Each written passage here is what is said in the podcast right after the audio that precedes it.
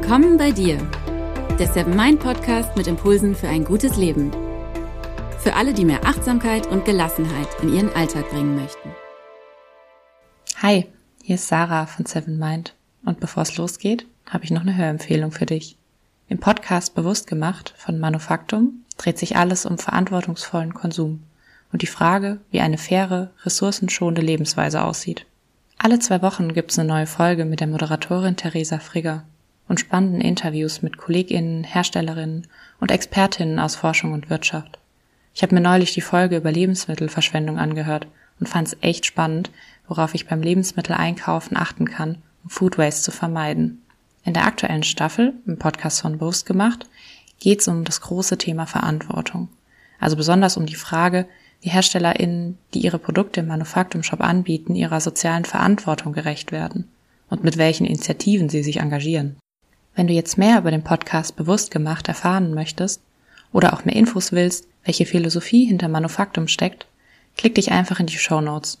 Jetzt wünsche ich dir viel Spaß mit unserer neuen Podcast-Folge. Hi und herzlich willkommen im Seven Mind Podcast. Mein Name ist René Träder und das ist die 177. Impulsfolge, in der wir einmal tiefer in das Thema Resilienz eintauchen und hier vor allem auch auf wissenschaftliche Erkenntnisse schauen. Hierbei handelt es sich um eine XXL-Folge, weil sie vollgepackt ist mit ganz vielen verschiedenen Infos, Erkenntnissen und Denkanstößen.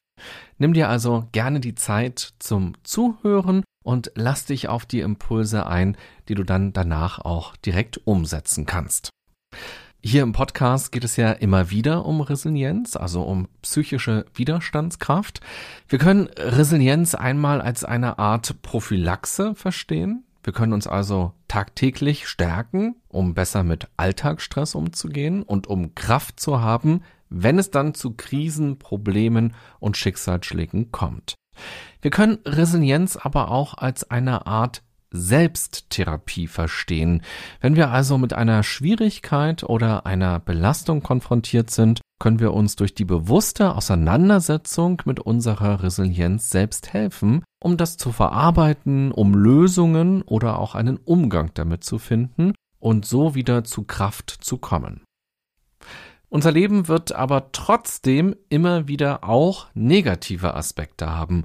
Das finde ich ganz wichtig zu betonen. Resilienz ist kein Ticket für einen lebenslangen Aufenthalt in Disney World.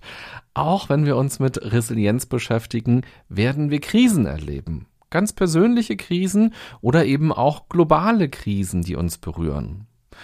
Es gibt diese schöne Metapher, wir können die Wellen des Meeres nicht stoppen, aber wir können lernen, auf ihnen zu surfen. Aber auch der beste Surfer, die beste Surferin wird mal vom Brett fallen. Dann lohnt es sich aber, wieder aufs Brett zu steigen und weiter zu surfen. Bei Resilienz geht es also vor allem darum, mit kurzfristigen Stressoren so umzugehen, dass wir nicht im Dauerstress untergehen. Aus meiner Sicht ist Resilienz eine der Fähigkeiten, die wir im Leben brauchen. Leider gibt's aber kein Schulfach Resilienz. Es wäre so wichtig, gerade in der aktuellen Zeit mit all dem, was wir jetzt alles erlebt haben, was wir alles durchgemacht haben und womit wir auch gerade konfrontiert sind. Immer noch oder schon wieder. Wir müssen uns vergegenwärtigen, dass wir inzwischen seit mehr als zwei Jahren in einem dauerhaften Ausnahmezustand sind, dass unsere Psyche und unser Körper in einer dauerhaften Alarmbereitschaft sind. Wir haben durch die Corona-Situation eine massive Verunsicherung erlebt und unser Leben hat sich von heute auf morgen verändert. Und nun, als gerade etwas Hoffnung aufkam und etwas mehr Normalität sich wieder zu entwickeln schien, kam mit dem Krieg in Osteuropa eine neue Bedrohungslage in unser Leben und dadurch ein neuer Ausnahmezustand. Mein Eindruck ist, dass unsere Psyche inzwischen in einer Art Burnout ist. Es gibt eine große Erschöpfung, ein Funktionieren vor allem und eben auch eine dünne Haut und ein erhöhtes Unsicherheitslevel. Dieser negative Blick droht ein bisschen chronisch zu werden. Man kann sich fragen, wie viel unsere Psyche aushält wie viel sie noch aushält. Wir sehen, dass sie eine ganze Menge aushalten kann, aber dass dieses Aushalten oft einen hohen Preis hat. Aushalten bedeutet nämlich nicht verarbeiten. Und aushalten bedeutet auch nicht, dass man adäquat oder konstruktiv mit der Lage umgeht. Aushalten bedeutet vor allem Überleben. Dabei will uns unsere Psyche unterstützen. Wir müssen aber auch unsere Psyche unterstützen. Sie muss verarbeiten können. Sie muss verstehen können. Sie muss lernen können. Sie muss heilen können. Sie muss sich erholen können. Ansonsten quillt der ganze psychische Ballast an anderer Stelle raus. So wie sich Joghurt im Rucksack ausbreitet, wenn man das Gefäß nicht richtig zugemacht hat. Allerdings sollten wir unsere Seele jetzt nicht vakuumdicht verschließen, sondern sie atmen lassen, in Kontakt kommen mit ihr und ihr den Raum, die Zeit, die Energie geben, die sie jetzt braucht. Deshalb ist es mir ein großes Anliegen, mit dieser Folge nochmal ganz konkret hier im Podcast ein paar Dinge an die Hand zu geben, die du jetzt direkt umsetzen kannst, um etwas für deine Resilienz zu tun. Und ich hoffe, du verzeihst mir, dass diese Folge deshalb auch ein bisschen länger wird als gewohnt. Und vielleicht verzeihst du ja mir nicht nur, sondern vielleicht findest du es ja auch richtig cool. Das wäre natürlich super. Viele Menschen hoffen nun, dass die Lage zwischen Russland und der Ukraine sich entspannt und dass Corona kein Thema mehr ist und die Freiheit nicht länger einschränkt. Das kann man auch hoffen, und ich hoffe das auch. Allerdings macht es keinen Sinn, auf eine Normalität oder eine Ruhe im Außen zu hoffen, damit man selbst wieder gut leben kann. Diese Normalität und Ruhe wird es niemals geben. Und wenn dann nur für einen sehr kleinen Zeitraum, weil immer ein neues Thema aufkommt, wenn ein anderes Thema vorbei ist. Und wir Menschen sind ja auch wahre Verdrängungsmeister. Der Krieg in der Ukraine ist nur zwei Flugstunden von Berlin entfernt und durch diese räumliche Nähe drängt er stärker in unser Bewusstsein. Aber eben auch, weil die Medien darüber rund um die Uhr berichten. So wie auch bei Corona täglich Infos in unser Gehirn kommen. Ich habe das gerade mal für das Jahr 2020 gegoogelt. Da gab es weltweit 29 Kriege und bewaffnete Konflikte, bei denen Menschen gestorben sind oder verletzt sind, bei denen Familienmitglieder Menschen verloren haben, die ihnen am Herzen lagen, oder bei denen Menschen ihre Existenz verloren haben. Weltweit gibt es außerdem Kinderarbeit, Weltweit und auch vor unserer Haustür gibt es Tierleid. Es gibt eine enorme Umweltverschmutzung und eine Ausbeutung von Ressourcen, vor allem aus wirtschaftlichen Interessen. Und diese Aufzählung ließe sich noch verlängern. Wir Menschen sind Verdrängungsweltmeister. Wenn es nicht direkt vor unserer Nase passiert oder wenn die Medien uns nicht mit unserer Nase darauf stupsen, dann nehmen wir bestimmte Dinge nicht wahr. Und umgekehrt, nehmen wir bestimmte Dinge sehr extrem wahr. Worauf warten wir? Also wie alt müssen wir werden, um irgendwann mal sagen zu können, in dieser Welt läuft alles super? Wann wird es keine Krisen in der Welt geben? Und dann kommen natürlich noch die ganz persönlichen Probleme und Krisen dazu. Also Traumata, die man erlebt hat, Verletzungen, Zurückweisungen, Krankheiten, finanzielle Nöte, geplatzte Träume, Menschen, die nicht mehr in unserem Leben sind und so weiter. Wir haben also gar keine Zeit, um darauf zu warten, dass unser Leben irgendwann easy weitergeht, wenn all die Probleme aus dem Weg geräumt sind. Wir hangeln uns vielleicht ständig von einem Ausnahmezustand zum anderen in unserem Leben. Die Kunst besteht möglicherweise darin, seinen Fokus ganz bewusst auf die guten und schönen Momente auszurichten die Ausnahmezustände bewusst zu erleben und sie trotzdem zu gestalten. Die Vorstellung eines windstillen Meeres als Ideal bedeutet, dass wir mit einer Realitätsverweigerung morgens aufwachen und abends wieder ins Bett gehen. Unser Leben ist jetzt. Lasst uns nicht auf bessere Zeiten warten oder auf ein besseres Leben hoffen, sondern hoffentlich jetzt das Beste draus machen. Aus dem Leben, das wir haben, in der Zeit, in der wir leben. Die nächste globale Krise, die nächste Katastrophe, die nächste Enttäuschung, das nächste Problem wird kommen. Da wette ich mit dir. Und da haben wir meistens auch gar keinen Einfluss drauf. Wir haben aber einen Einfluss darauf, wie wir mit dem umgehen, was ist. Und genau da sind wir schon mittendrin im Thema Resilienz. Wie können wir also unsere Psyche schützen und stärken? Wie können wir für eine Widerstandskraft sorgen, die uns dabei hilft, uns trotz widriger Umstände und kritischer Lebensereignisse gut zu entwickeln? Wie können wir unseren Handlungsspielraum überhaupt erst einmal wahrnehmen, ihn dann erweitern und vor allem nutzen? Diese Fragen haben sich Menschen schon gestellt, lange bevor es den Begriff der Resilienz überhaupt gab. Deshalb gibt es dazu auch sehr viele verschiedene Antworten, Ideen und Konzepte. In meinem Resilienzbuch stelle ich acht Bausteine dafür vor, an denen man direkt arbeiten kann. Die habe ich in einer früheren Podcast-Folge hier auch schon mal genauer vorgestellt. Hier jetzt in dieser Folge möchte ich ganz bewusst anders über die Resilienzfaktoren sprechen. Du wirst hier also nochmal weitere Aspekte hören, denn hier möchte ich gerne nochmal etwas breiter auf schützende und heilende Aspekte eingehen und eben auch wissenschaftliche Erkenntnisse einfließen lassen. In den nächsten Minuten gehe ich auf sieben verschiedene Aspekte ein. Fangen wir an mit der Selbstwahrnehmung. Auch sie kannst du dir, wie Resilienz, als eine Fähigkeit vorstellen. Selbstwahrnehmung ist nicht einfach nur etwas, was halt so nebenbei passiert und einfach so mitläuft. Und manchmal wird es uns bewusst, dass wir zum Beispiel Hunger haben oder traurig sind. Selbstwahrnehmung ist eine Fähigkeit, die wir trainieren können und die uns hilft, stärker im Einklang mit unserem Innern und dem Außen zu leben. Selbstwahrnehmung kann zu einem Frühwarnsystem werden, das uns rechtzeitig bewusst werden lässt, dass wir etwas nicht wollen oder dass wir etwas brauchen.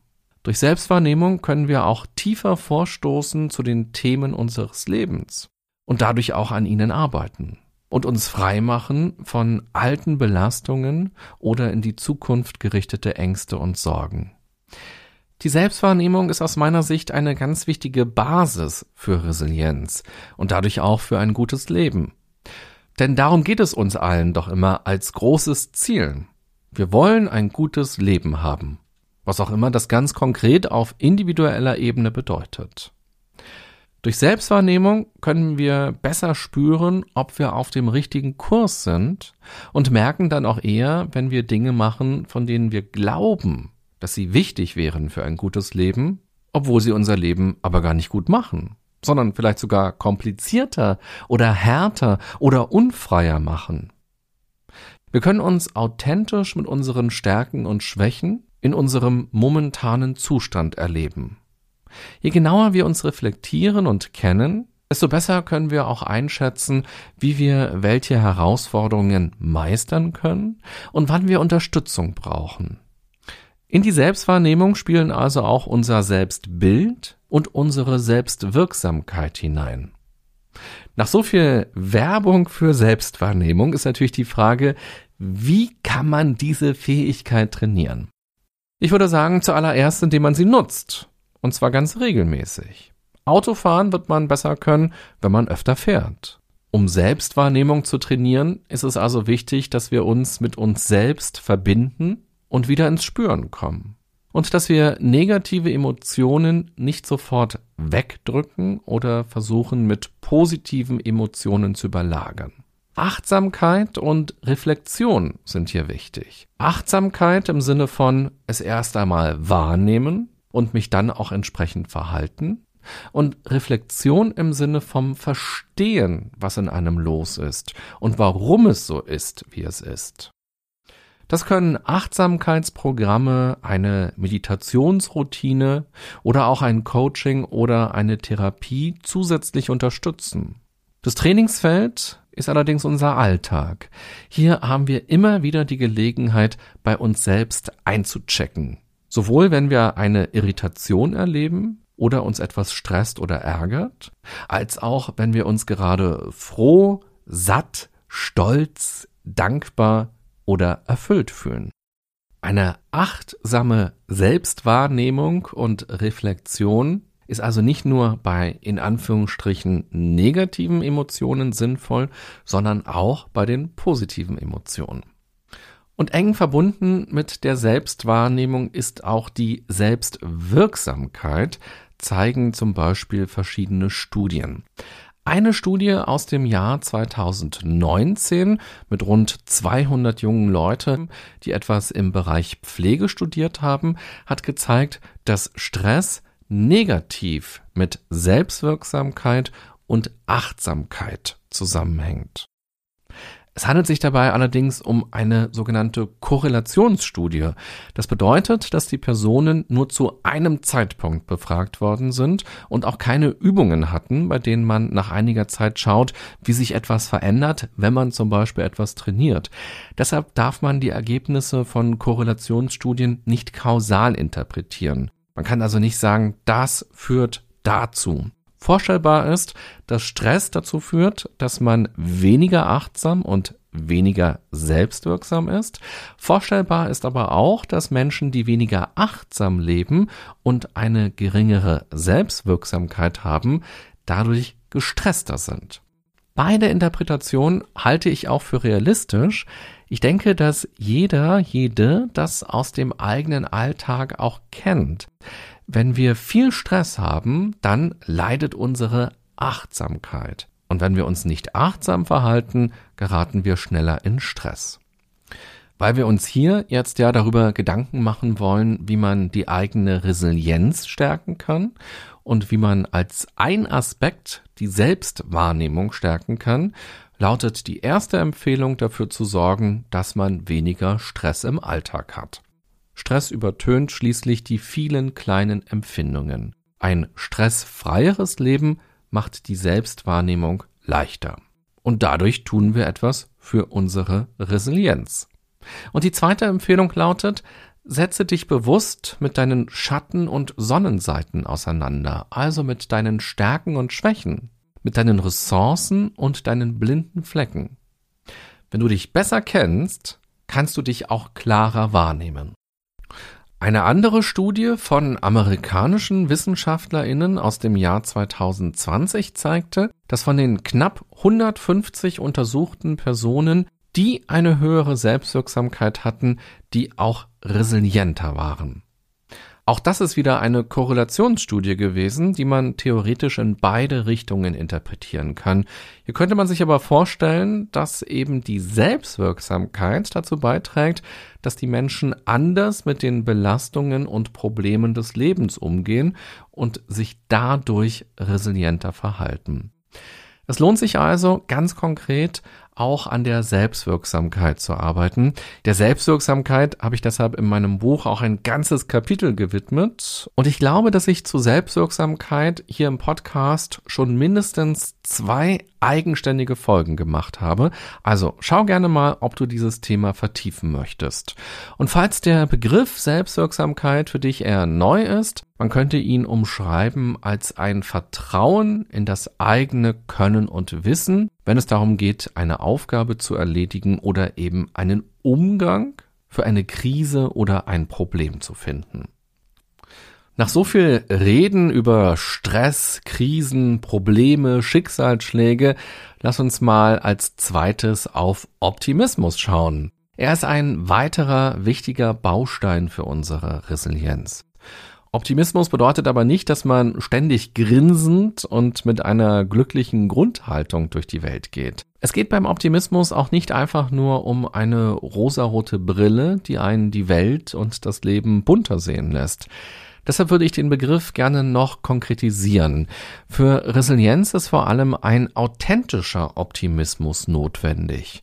Das Gegenteil davon wäre diese toxische Positivität oder ich bezeichne sie in Workshops und in Vorträgen auch gerne als eine radikale Positivität, denn sie stellt eine ungesunde Realitätsverweigerung dar, die sicher gute Absichten hat, aber durch diese extreme Haltung eher Negatives bewirkt oder auch Negatives verschleppt.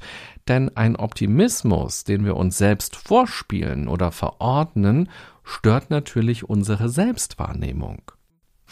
Du kannst dir diesen radikalen Optimismus tatsächlich als Störsignale vorstellen, die den Empfang schwächen, wenn wir uns mit uns selbst verbinden wollen. Ein authentisch optimistischer Blick ist dagegen ein Schutzfaktor. Er bedeutet, dass wir den Blick für Schönes und für Chancen weiten, ohne Negatives zu verdrängen. Eine Studie aus dem Jahr 2019 hat untersucht, welche verschiedenen Strategien im Umgang mit Emotionen effektiv sind und welche am meisten angewendet werden. Und hier schon mal ein kleiner Spoiler-Alarm. Die Strategien, die die meisten von uns typischerweise nutzen, helfen kaum bis gar nicht. Dafür wäre aber eine ganz andere Strategie sehr wirksam.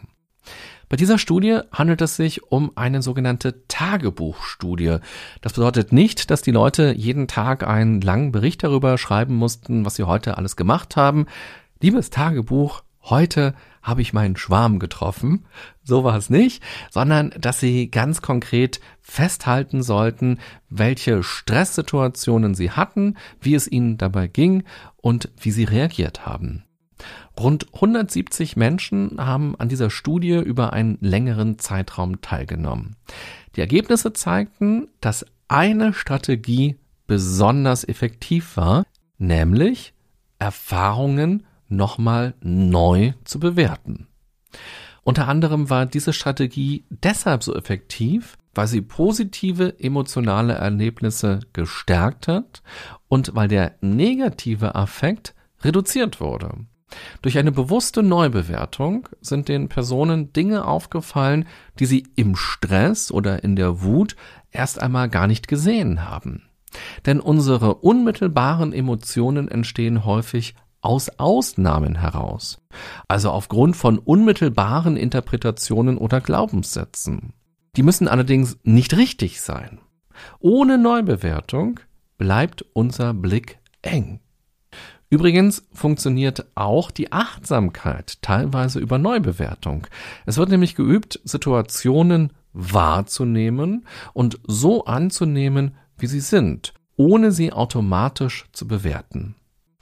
Wenn du also regelmäßig meditierst oder Achtsamkeitsübungen machst, tust du auch indirekt etwas für eine bessere Emotionsregulation und dadurch für deinen optimistischen Blick. Untersucht wurden in dieser Studie, wie schon angekündigt, auch noch weitere Strategien, nämlich noch zwei andere. Einerseits sich abzulenken und dadurch für andere Emotionen zu sorgen, weil man sich bewusst um etwas anderes kümmert. Und untersucht wurde die Strategie, Negatives zu verdrängen. Wenn die Personen sich abgelenkt haben aus dieser Studie, sind meistens auch die negativen Affekte kleiner geworden. Eine wirklich positive Stimmung hat sich aber trotzdem nicht richtig eingestellt. Und beim Verdrängen kam es bei den meisten weder zu einer positiven Stimmung, noch sind die negativen Emotionen verflogen. Interessanterweise war allerdings Verdrängung unter den Probanden und Probandinnen die Strategie, die sie im Alltag am häufigsten genutzt haben, und das, obwohl sie am wenigsten hilft. Besser ist eine Neubewertung der Situation durch erst einmal Akzeptanz und dann Reflexion, gepaart mit einer neugierigen und offenen Haltung. Du siehst, beim Optimismus geht es tatsächlich um sehr viel mehr als in Anführungsstrichen nur das aufzuzählen, was gut und schön ist. Das kann man natürlich auch machen, zum Beispiel in Form eines Dankbarkeitstagebuches. Optimismus und vor allem den authentischen Optimismus kann man aber auch sehr viel breiter betrachten. Und das ist eben auch ganz besonders wichtig, wenn wir die Resilienz am stärksten brauchen, nämlich in Krisenzeiten oder wenn wir mit Schicksalsschlägen konfrontiert sind. Hi, hier ist Sarah vom Seven Mind Team und ich melde mich passend zur heutigen Folge mit News aus dem Seven Mind Universum. Denn bei uns gibt's jetzt ganz neu einen Online-Präventionskurs, mit dem du deine Resilienz trainieren kannst. In acht Wochen erfährst du nicht nur alles über die psychische Widerstandskraft, sondern auch, wie du sie stärken kannst, damit du dich schneller vom Stress erholst. Der Kurs ist als Präventionsmaßnahme anerkannt. Das heißt, deine Krankenkasse zahlt. Du machst die Module und lässt dir danach bis zu 100 Prozent der Kosten erstatten. Zu deiner Buchung schenken wir dir außerdem noch ein Jahr mit 7 Mind Plus dazu. Du hast also unbegrenzten Zugriff auf all unsere Kurse, Meditationen, Schlafgeschichten und Klänge. Und das ohne Abo. Wenn du mehr über den Präventionskurs Resilienz im Umgang mit Stress erfahren willst, findest du den Link in den Show Notes. Da geht's auch zum Erstattungscheck mit deiner Krankenkasse. Ich danke dir für deine Aufmerksamkeit. Und jetzt geht's weiter mit René. Und so kommen wir zum dritten Aspekt von den insgesamt sieben, die ich dir hier in dieser Podcast-Folge für mehr Resilienz in den Mittelpunkt rücken möchte. Und zwar die Selbstregulation. In einer Studie mit 400 Teilnehmenden aus dem letzten Jahr kam heraus, dass wir weniger Stress erleben, wenn wir nicht immer direkt auf alles reagieren und ein achtsames Handeln schützt uns vor Stress. Das erste Prinzip wird in der Wissenschaft als Non-Reactivity bezeichnet. Auch nicht zu reagieren ist ja immer eine Option. Und vor allem nicht sofort zu reagieren in dem Moment. Und dadurch kann das zweite Prinzip wirksam werden, das sogenannte Acting with Awareness. Also, dass man nicht im Automatismus handelt, sondern ganz bewusst reagiert und merkt, was man da gerade tut. Für Selbstregulation geht es vor allem darum, Strategien im Umgang mit Emotionen zu lernen und zu wissen, wie wir bei Stress reagieren können, um wieder in Balance zu kommen. Also auch hier geht es wieder darum, was ich ganz zu Beginn schon mal in Bezug auf Resilienz angesprochen habe. Wir müssen nicht nur darauf warten und hoffen, dass sich im Außen etwas verändert. Wir können im Innern etwas verändern. Wir können einwirken auf unsere Emotionen und Gedanken und dadurch können wir auch unser Verhalten besser steuern und uns angemessener, sinnvoller, gesünder verhalten.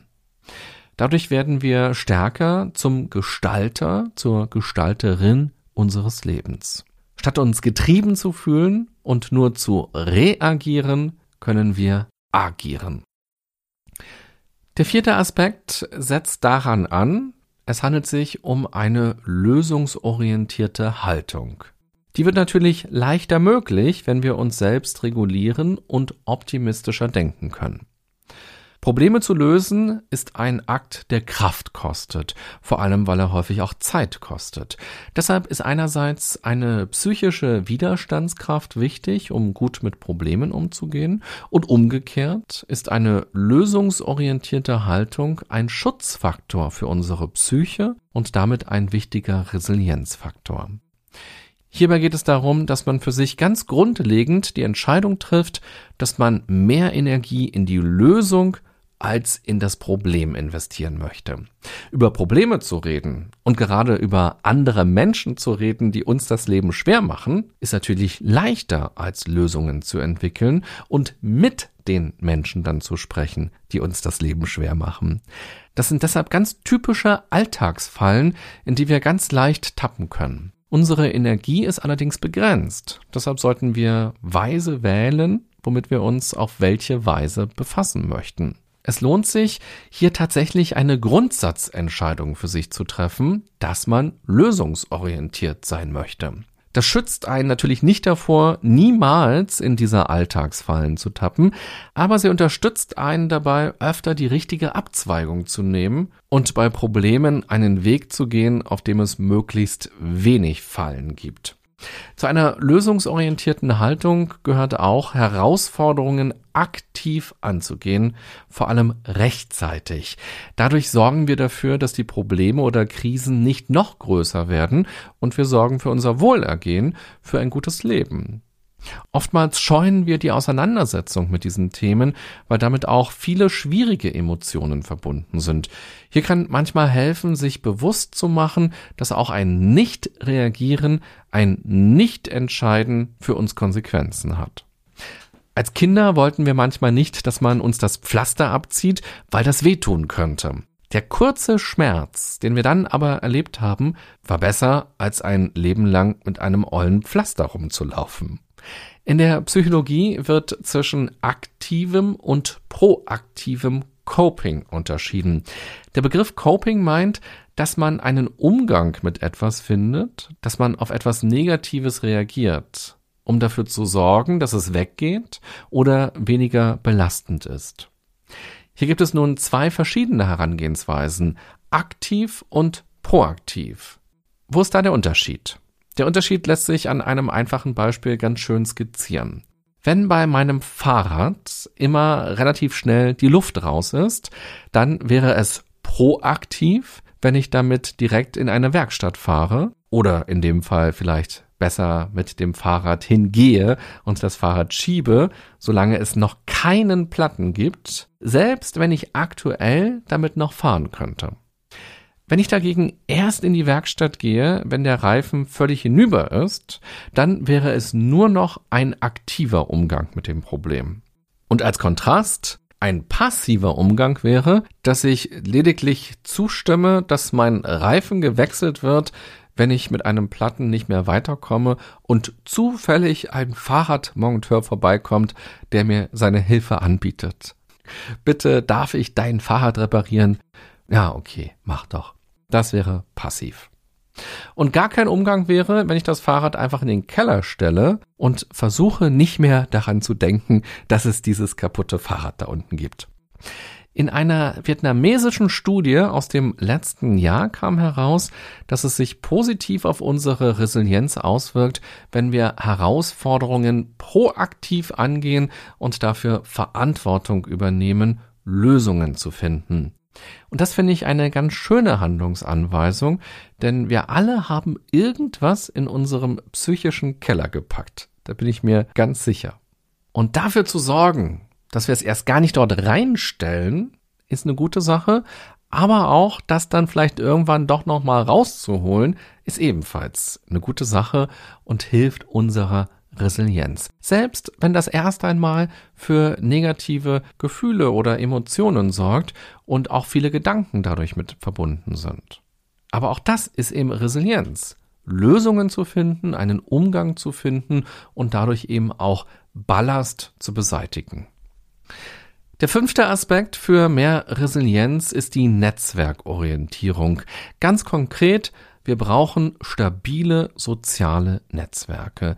Sich allein zu fühlen, schwächt uns. Ganz besonders, wenn wir vor Herausforderungen stehen.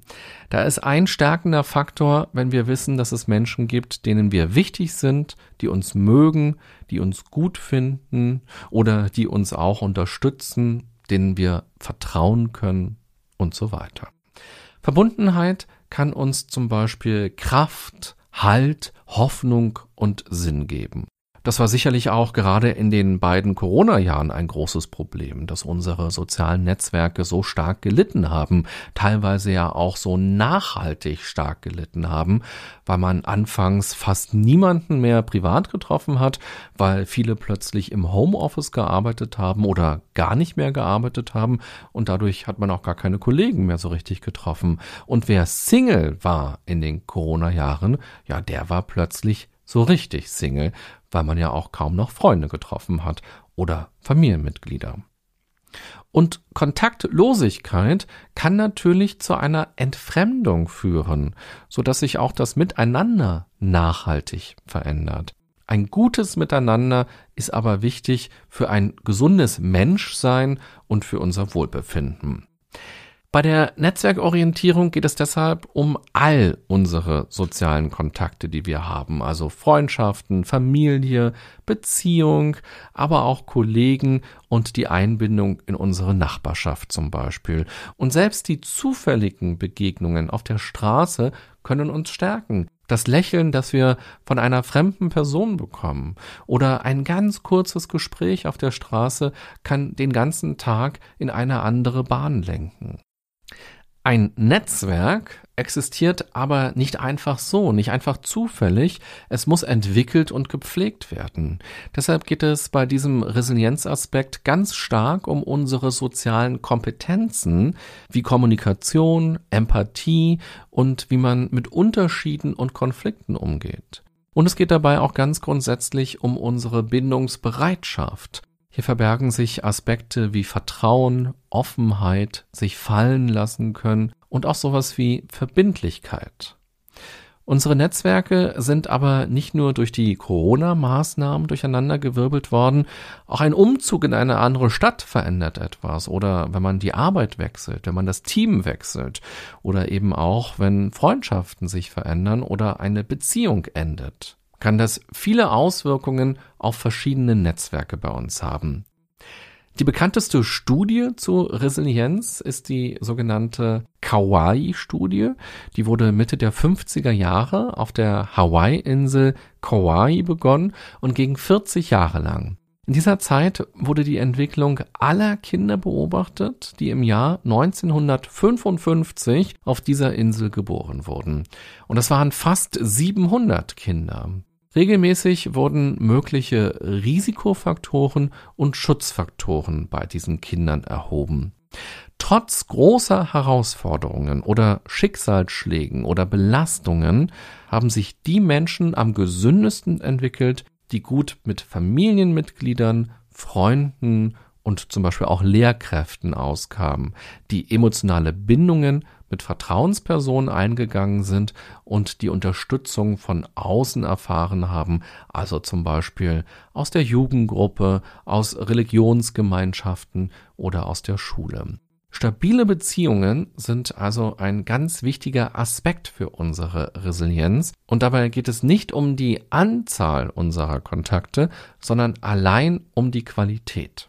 Schon eine stabile, gute, vertrauensvolle soziale Bindung kann bestimmte Risikofaktoren oder bestimmte Belastungen stark abpuffern und dadurch unsere Resilienz stärken aber auch zu wissen, dass wir für andere Menschen wichtig sind, dass wir eine Unterstützung darstellen, dass wir ihnen eine Freude machen können oder etwas mitgeben können fürs Leben, stärkt unsere Resilienz und unsere Verbundenheit in unserem Leben. Soziale Beziehungen sind also immer ein Geben und Nehmen, eine wechselseitige Beziehung und eine wechselseitige Wirkung. Der vorletzte Aspekt, auf den ich in dieser XXL Podcast Folge eingehen möchte, ist die Zukunftsorientierung. Eingangs habe ich gesagt, dass wir nicht darauf warten sollten, dass Corona kein Thema mehr ist oder dass der Krieg vorbei ist, denn möglicherweise spielen diese Themen sehr lange eine Rolle. Und bei Corona sehen wir das ja auch. Schon im April 2020, also im ersten Frühling, ging es darum, wann die Maßnahmen endlich gelockert werden und wann wir unser normales Leben zurückbekommen.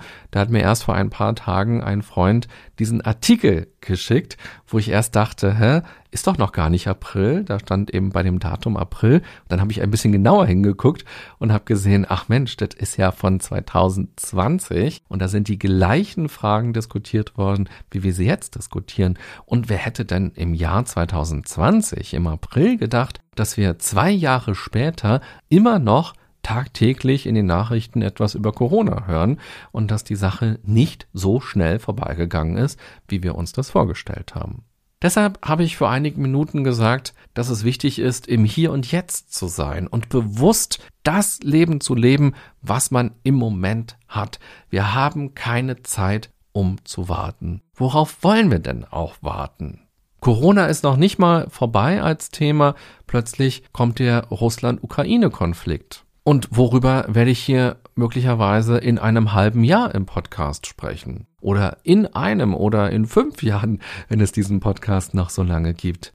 Natürlich wird es immer Krisen geben. Zumal wir ja auch gar nicht wissen, wie lange wir noch leben. Wenn ein Problem weg ist, dann kann auch direkt das nächste aufploppen und in unser Bewusstsein kommen diesen friedlichen Zustand wie im Teletubbyland, bei dem das größte Problem ist, dass sich mal eine Wolke vor die Sonne schiebt, werden wir auf dieser Welt und auch in unserem ganz eigenen Leben möglicherweise nie haben. Und irgendwann kommt natürlich auch der Tod für uns. Wir wissen ja nicht, wie lange wir leben, und schon allein deshalb sollten wir nicht warten auf ein besseres Leben, auf bessere Zeiten, sondern jetzt leben. Aber dennoch, hier geht es ja gerade um Zukunftsorientierung, möchte ich an dieser Stelle den Aspekt der Zukunft nochmal einbringen. Also nicht nur im Hier und Jetzt zu sein, bedeutet das für mich, sondern auch nach vorne zu schauen und sich zu fragen, wie man denn gerne leben möchte und wie man das eigene Leben entsprechend gestalten möchte. Also das Leben in die Hand zu nehmen. Das ist ganz besonders in einer Krise wichtig. In einer Beziehungskrise, in einer Jobkrise, in einer existenziellen Krise. Krise triggert bei uns ja erst einmal ganz viel Negatives. Eine Krise ist etwas Bedrohliches. Eine Krise lässt uns zweifeln. Eine Krise ist aber auch immer eine Einladung, etwas zu verändern. Und genau das ist mit Zukunftsorientierung gemeint. Wenn wir eine Idee von einer Zukunft haben, die wir attraktiv finden, dann lassen sich auch negative Dinge im Hier und Jetzt leichter aushalten und dann ist man auch eher bereit, sich zu engagieren, um diese Vision Realität werden zu lassen. Und das gilt für die globalen Krisen genauso für unsere ganz privaten Krisen. Krise lädt uns ein, etwas jetzt anders zu machen, damit die Zukunft anders wird. In einer indonesischen Studie von 2021, also aus dem letzten Jahr, wurde der Spieß umgedreht. Die Forschenden haben geprüft, wie sich Zukunftssorgen auf die Resilienz auswirken. Herauskam, dass Zukunftsangst und Resilienz negativ zusammenhängen. Das heißt, eine hohe Resilienz geht mit wenig Zukunftsängsten einher und andersherum. Nun kann man sich vorstellen, auch im Sinne des proaktiven Verhaltens, das ich schon angesprochen habe, dass eine Zukunftsorientierung eben dazu beiträgt, dass man das Leben bewusst gestaltet, weil einem klar ist, was man will, weil man Entscheidungen trifft, weil man bestimmte Wege geht und etwas dafür tut. Zukunftssorgen sind eher ein unspezifisches Grübeln und ploppen spontan auf und belasten. Auch das war aber wieder eine Korrelationsstudie, die man nicht nur in eine Richtung interpretieren darf, man könnte sich das also auch noch einmal andersherum vorstellen. Auf der einen Seite sind Menschen resilienter, die weniger Zukunftsängste haben. Auf der anderen Seite haben resilientere Menschen weniger Zukunftsängste. Ich finde das per se auch gar nicht schlimm, dass man hier keine klare Richtung hat. Häufig gibt es eben auch eine Interaktion. Und je nachdem, in welcher Situation man selber ist, kann man sich eben fragen, okay, wenn ich mit vielen Zukunftsängsten zu kämpfen habe, dann lohnt es sich ganz grundsätzlich an meiner Resilienz zu arbeiten. Oder umgekehrt, ich tue ganz aktiv etwas gegen meine Zukunftsängste und tue dadurch auch etwas für meine Resilienz. Das Wichtige ist immer nur, dass man anfängt und dass man etwas verändert, um sich selbst zu stärken. Und hier gibt es nicht das Patentrezept, der Sieben-Punkte-Plan, den man einfach durchgeht und schwupps ist man plötzlich psychisch total widerstandsfähig. Es ist ein ständiges Üben, ein ständiges Ausprobieren und ein ständiges sich mit den Dingen auseinandersetzen. Und da haben wir eben mehrere Möglichkeiten, an welcher Stelle wir anfangen wollen. Eine Studie aus dem Jahr 2019 hat übrigens einen ganz interessanten Zusammenhang gezeigt, der mit Zukunftsorientierung und den sozialen Netzwerken zusammenhängt. Stress in der Familie konnte abgefedert werden, wenn die Personen eher zukunftsorientiert waren. Vorstellbar ist, dass das tägliche Klein weniger belastend ist, wenn man ein größeres Ziel vor Augen hat. Dadurch können sich Prioritäten verschieben, man bewertet Dinge anders und man kann Kraft aus der eigenen Vision schöpfen. Man muss sich also nicht an diesem Klein-Klein aufhängen und dort die ganze Energie vergeuden, sondern man weiß, warum man es tut. Man weiß, wo man hin will und dann ist eben dieser Alltagsstress für das Individuum an sich nicht mehr ganz so belastend. Auch das finde ich nochmal einen sehr schönen Praxistipp. Statt also im Alltag diese vielen kleinen nervigen Bomben und Baustellen wahrzunehmen und die ganze Energie darauf auszurichten, lohnt es sich eben einfach weiter nach vorne zu schauen und sich zu fragen, wofür mache ich das eigentlich? Warum ist das gut, was ich gerade mache? Und das sind jetzt eben die Nebenwirkungen, die eben stressig sind und die auch anstrengend und belastend sind. Aber worauf lebe ich hin? Worauf arbeite ich hin? was will ich erreichen oder bewirken. Und schließlich möchte ich am Ende dieser Folge mit dem letzten Aspekt nochmal den Fokus darauf legen, dass uns gute Gewohnheiten gut tun. Sie geben uns Halt und Struktur, wenn es in unserem Leben ein Erdbeben gibt. Wenn wir etwas für unsere Resilienz tun wollen, sind nachhaltige Veränderungen wertvoll.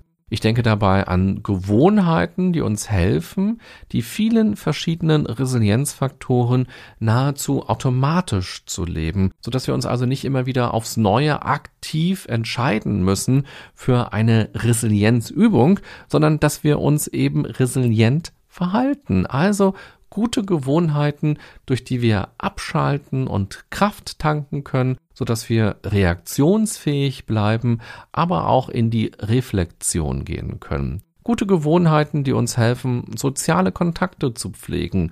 Gute Gewohnheiten, die uns mit uns selbst verbinden, so dass wir realisieren, was uns gerade wichtig ist, aber auch was uns mittel- und langfristig wichtig ist.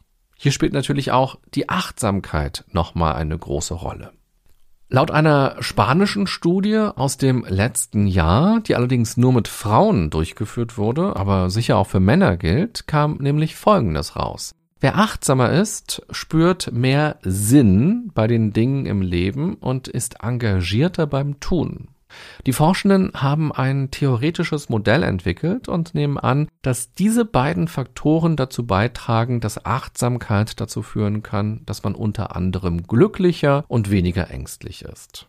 Achtsamkeit öffnet den Raum, um sich selbst aktiv zu erleben und als selbstwirksam, also als gestalterisch zu erleben. Und das kann sich dann positiv auf unsere Resilienz auswirken. Auf Instagram hat mir vor ein paar Tagen Viola geschrieben, dass die Beschäftigung mit Achtsamkeit sich für sie gerade in diesen Zeiten auszahlt und dass unter anderem auch der Seven Mind Podcast seit Jahren in ihrem Notfallköfferchen ist. Vielen Dank für dieses sehr, sehr schöne Feedback. Mit diesem Gedanken habe ich auch diese Folge hier erstellt. Vielleicht hast du ja Lust, dir nach der Folge gleich nochmal ein paar Minuten Zeit zu nehmen, um zu schauen, was aus den letzten Minuten du gerne in dein Notfallköfferchen packen möchtest. Sei dabei am besten so konkret wie möglich und übersetze das, was ich alles hier erzählt habe, in ganz konkrete Handlungen, in Verhaltensweisen oder am besten in gute Rituale und Gewohnheiten in Vorsätze. Was kannst du also dem Stress und den Belastungen in deinem Leben entgegenstellen? Wie kannst du mit diesen Dingen besser umgehen? Wie kannst du deine ganz persönliche Resilienz stärken? Entweder prophylaktisch oder jetzt direkt, weil es für dich akut wichtig ist. Dass Resilienz übrigens Zeit braucht, zeigt eine chinesische Studie aus dem Jahr 2018. Eine Gruppe von Pflegenden aus einem Krankenhaus hat dafür an einem Achtsamkeitskurs teilgenommen. Zum Vergleich gab es eine zweite Gruppe, die den Kurs nicht belegt hat. Vor dem Kurs, direkt danach und drei Monate später wurden alle befragt.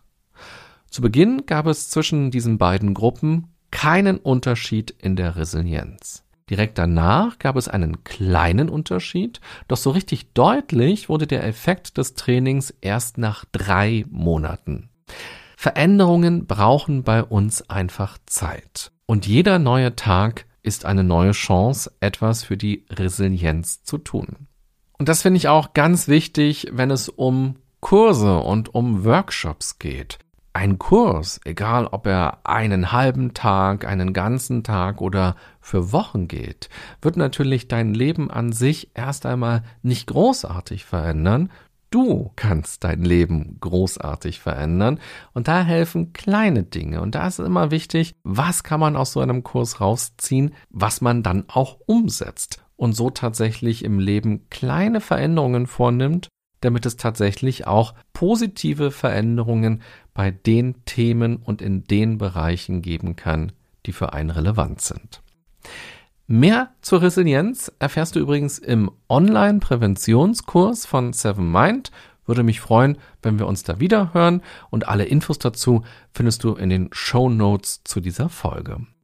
Ich hoffe, dir hat diese längere Folge zu Resilienz gefallen. Ich wünsche dir eine gute und achtsame Zeit in unserer crazy und sehr vielfältigen Welt und mit deinem Joghurt, der hoffentlich im Gefäß und nicht im Rucksack ist. Naja, und falls er doch mal rausquillt und in deinem Rucksack landet, hast du jetzt ganz viele Ideen und hoffentlich auch Motivationen bekommen, um munter weiter zu wandern durch dein Leben. Bis bald. Bye bye, sagt René Träder.